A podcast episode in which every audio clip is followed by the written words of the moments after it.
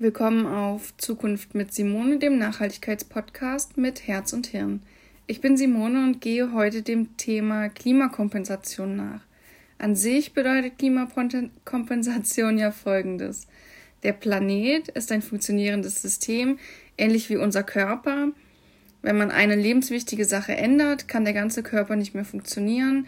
Als Beispiel nehmen wir mal den Sauerstoff. Wenn wir nicht mehr atmen können, wird unser Hirn unterversorgt und dann klappt es mit dem Überleben halt auch nicht mehr.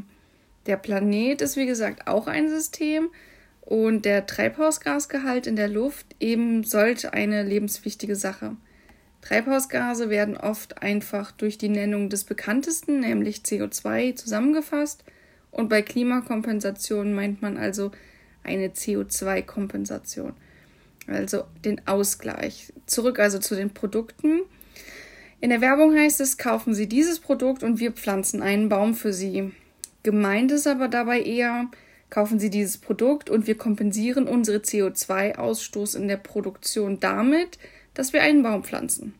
Erstens, wäre eigentlich nicht eine CO2-arme bzw. CO2-neutrale Produktion irgendwie sinnvoller? Und zweitens, was bedeutet eigentlich einen Baum pflanzen? Und zweitens ist jüngst eine Reportage von Steuerung F nachgegangen, die ich an dieser Stelle wärmstens empfehlen kann. Äh, 20 Minuten und die lohnen sich. Auch wenn ich jetzt etwas spoiler, ist sie es noch wert, im Gesamten zu gucken. Deswegen habe ich sie noch einmal im Infotext verlinkt. Also, Bäume. Bäume, Pflanzen und CO2-Kompensation. Damit werben mittlerweile mehrere, auch große Firmen, denn das ist eine gute Sache, wenn man noch etwas braucht, um seine Produktion eben klimaneutral umzustellen. Also mit dieser Maßnahme anzufangen, ist ein guter Weg. Aber auch hier ist gut, auch oft gut gemeint.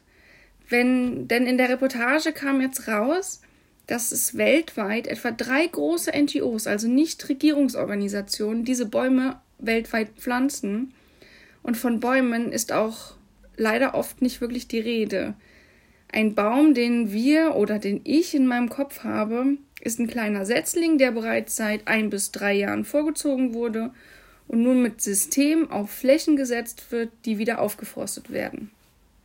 In der Realität sind es teilweise kleine Setzlinge, teilweise nur Stecklinge, die ihre Wurzeln erst noch ausbilden müssen.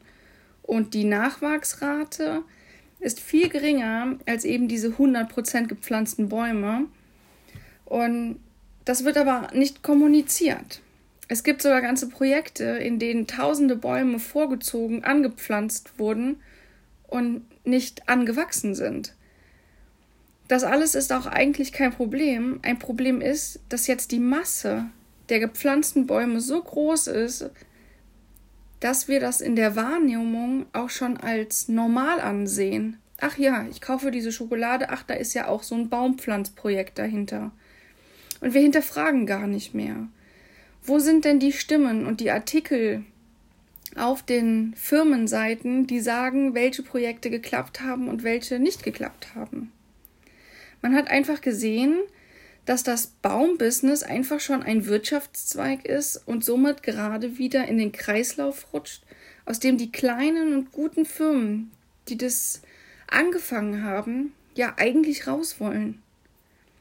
So hart es klingt, wird von einer Firma in der Reportage sogar ein bewirtschafteter Baum als ein geretteter Baum dargestellt. Leider absolut absurd.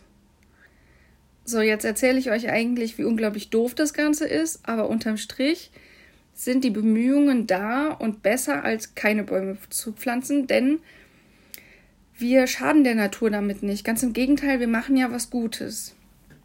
Aber es wird halt einfach nicht alles dazu gesagt. Und was können wir als Verbraucherinnen jetzt noch machen? Können wir diese Produkte kaufen? Können wir den Versprechen glauben? Schon. Also es gibt ein paar Indizien, auf die man durchaus achten kann. Das eine ist Transparenz, also eine seriöse Firma achtet darauf, dass die Pflanzungen auch geschehen.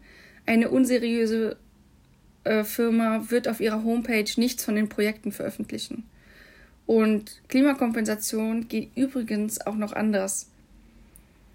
Also klimaneutrale Produktion steht dann auf den Seiten und da gibt es sogar auch schon Siegel zu.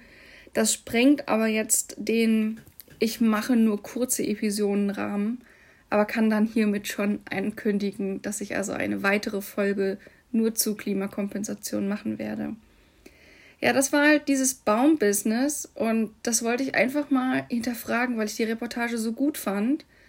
Und ich hoffe, dass du jetzt einfach einen Tick schlauer bist als vorher. Und ich freue mich, wenn dir der Podcast gefallen hat und freue mich, wenn du den verbreitest und mir auch gerne ein Feedback da lässt. Und dann bis zum nächsten Mal, wenn es heißt Zukunft mit Simone, dem Nachhaltigkeitspodcast mit Herz und Hirn.